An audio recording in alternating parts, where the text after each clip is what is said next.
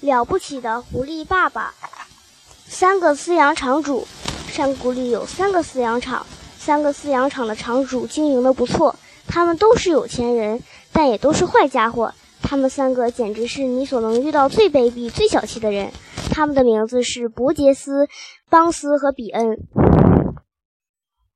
伯吉斯是养鸡饲养场的场主，他养了好几千只鸡，他胖得出奇。这是因为他一天三餐要吃三只盖着厚厚一层水果布丁的水煮鸡。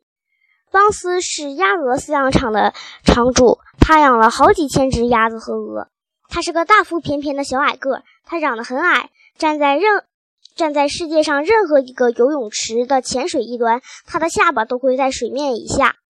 他吃的东西是炸面圈和鹅肝。他把鹅肝捣成令人作呕的糊糊，然后把它们塞进炸面圈里。常吃这种食物，他便肚子疼痛，性情暴躁。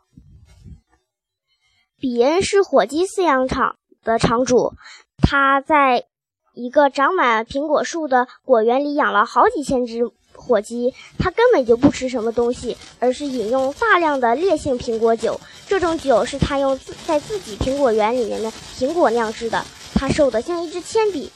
在他们三个人当中，他是最聪明的一个。比恩、邦斯、伯杰斯一瘦一矮一胖子，三个坏蛋真是坏。模样虽然不一样，没有一个不贪财。